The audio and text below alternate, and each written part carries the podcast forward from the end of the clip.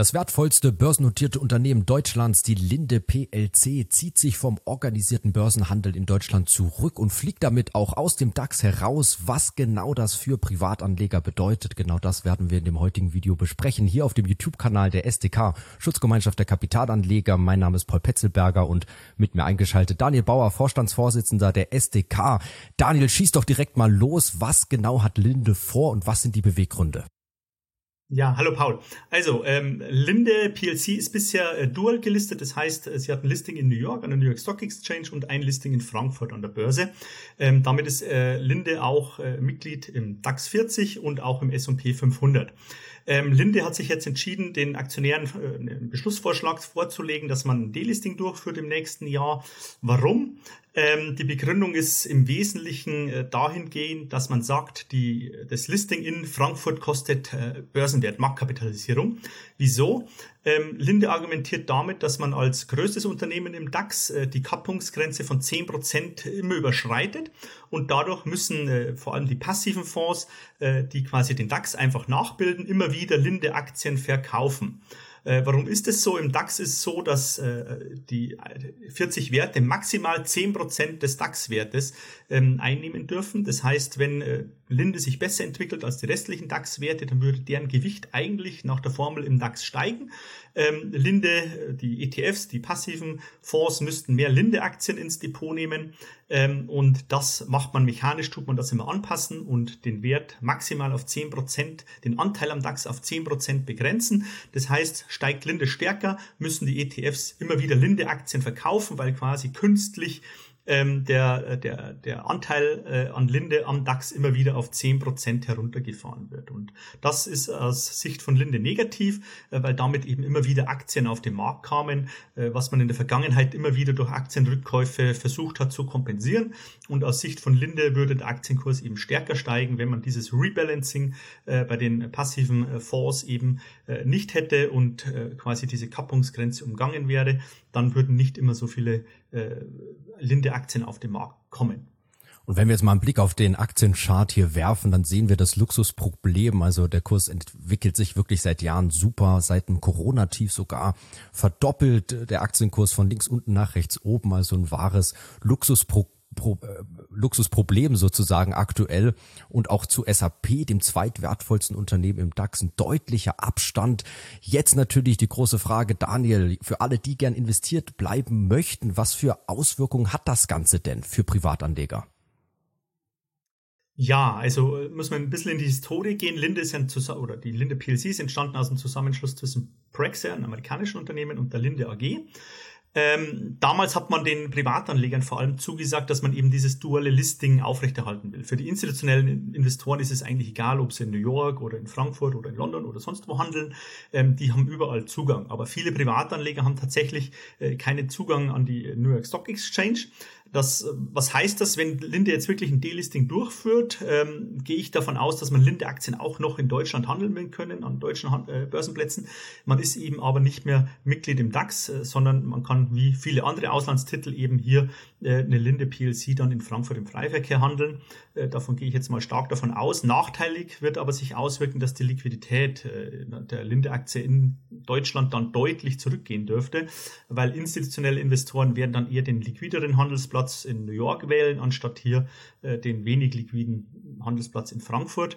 Ähm, das heißt, äh, wahrscheinlich muss man damit rechnen als Privatanleger, dass die Geldbriefspannen ansteigen werden. Das kostet natürlich immer wieder ein, ein paar Euro. Ähm, andererseits muss man natürlich zugute halten, Linde hat durchaus starke Argumente. Ähm, also wenn man sich anschaut, ähm, dass Linde jetzt des Öfteren schon äh, quasi die Kappungsgrenze überschritten hat und dann immer wieder angepasst wurde, ähm, kann man schon davon ausgehen, dass vielleicht der Kurs äh, deutlich stärker gestiegen wäre, sich deutlich besser entwickelt hätte in der Vergangenheit, äh, als er es eben tat, ähm, weil eben ja hier das Rebalancing bei den Fonds immer durchgeführt wurde und immer wieder Angebot auf den Markt kam durch die Fonds, die eben den DAX 40 nachbilden.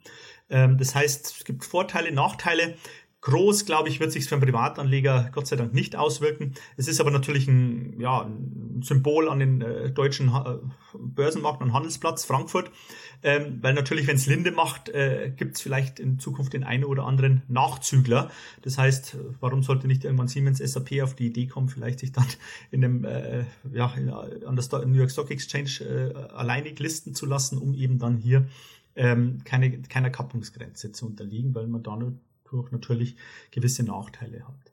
Ähm, generell ist es aber so, ähm, ich wurde oft gefragt, wie wir dazu stehen ähm, zur Kappungsgrenze. Ähm, auch die, die ja, Börsenzeitung hat kurz drüber in, in einem Kommentar darüber geschrieben, dass das ja negativ sei, diese Kappungsgrenze, und dass man sich da Gedanken machen müsse am Börsenplatz Frankfurt. Ich generell halte es für gut, dass man eine Kappungsgrenze hat. Warum? Äh, dann nimmt eben so ein Index auch das, was er, was sein Vorteil ist, dass man eine diversifizierte Anlage hat ähm, spielt seine Stärken aus. Wenn man jetzt die Kappungsgrenze komplett abschafft, dann hat man irgendwann äh, vielleicht, äh, ja, wenn die Automobilwerte gut laufen und wir haben dann die Porsche Holding, Porsche AG und die Volkswagen im DAX äh, und noch BMW und Mercedes, ähm, dann hat man irgendwann totales Übergewicht, wenn die alle gut laufen, äh, von einzelnen Branchen und von einzelnen Werten und hängt stark davon ab. Und das genau will der Anleger nicht. Darum ist so eine Kappungsgrenze aus meiner Sicht schon sinnvoll. In USA hat man die nicht. Warum? Wir reden hier über den S&P 500. Das heißt, wir haben 500 Werte die äh, quasi den Index bilden. Und äh, das ist natürlich, da kann ein Wert äh, nie äh, mit hoher Wahrscheinlichkeit, einfach statistisch gesehen, nie äh, wahrscheinlich 20, 25 Prozent Anteil einnehmen am S&P 500, äh, weil eben 500 Unternehmen konkurrieren untereinander.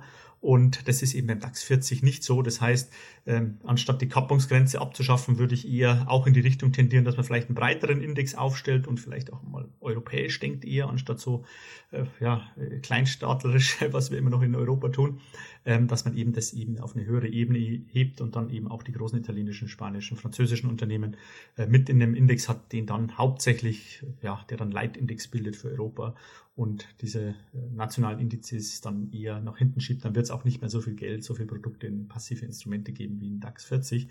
Ähm, aktuell ist es aber sicher ein Problem, aber wie gesagt, wenn man die Kappungsgrenze abschafft, wird man wieder neue Probleme schaffen. Darum glaube ich, ist es besser, man denkt da europäisch und macht dann wirklich auch einen äh, Europa-Index, der dann vielleicht auch ein paar hundert Werte umfasst, dann hat man diese Diskussion gar nicht mehr. Also Fazit, Auswirkungen für Privatanleger überschaubar. Mit hoher Wahrscheinlichkeit kann man die Linde-Aktie nach wie vor über Frankfurt, über ja, deutsche Börsenparketts handeln, sind halt nicht mehr im organisierten Markt. Es gibt gewisse Einschränkungen, aber bei so einem Schwergewicht wie Linde wird sich das mit aller Wahrscheinlichkeit im Rahmen halten. Nichtsdestotrotz, du hast es gesagt, ein Symbol trächtiger Schritt und ein gemischtes Bild. Und da freuen wir uns jetzt natürlich besonders an alle Zuschauer gerichtet über eure Kommentare. Lasst es uns doch mal wissen, ob ihr investiert seid bei Linde, was ihr zu diesem Vorgang haltet, ob euch das Video geholfen hat. Wenn ja, freuen wir uns über ein Like und natürlich, wenn ihr unseren Kanal hier abonniert, unsere Arbeit mit unterstützt. Daniel, an dich jetzt abschließend doch mal vielen Dank für deine Einordnung. Danke, Paul. Nach Linde ist SAP das wertvollste Unternehmen im DAX, aber wir hatten es schon angesprochen, wir haben auch eine gewisse Gruppe von Unternehmen, VW, Porsche Holding und Porsche AG, die ja jetzt eine ziemliche Dominanz im DAX haben. Und genau über diese drei Aktien haben wir jüngst diskutiert im Rahmen unseres virtuellen Anleger-Stammtisches hier mit Reinhard Marzius und Jonathan Neuschiller. Schaut doch gerne mal bei dem Video vorbei, natürlich auch bei den anderen Videos auf unserem Kanal. Bis zum nächsten Mal.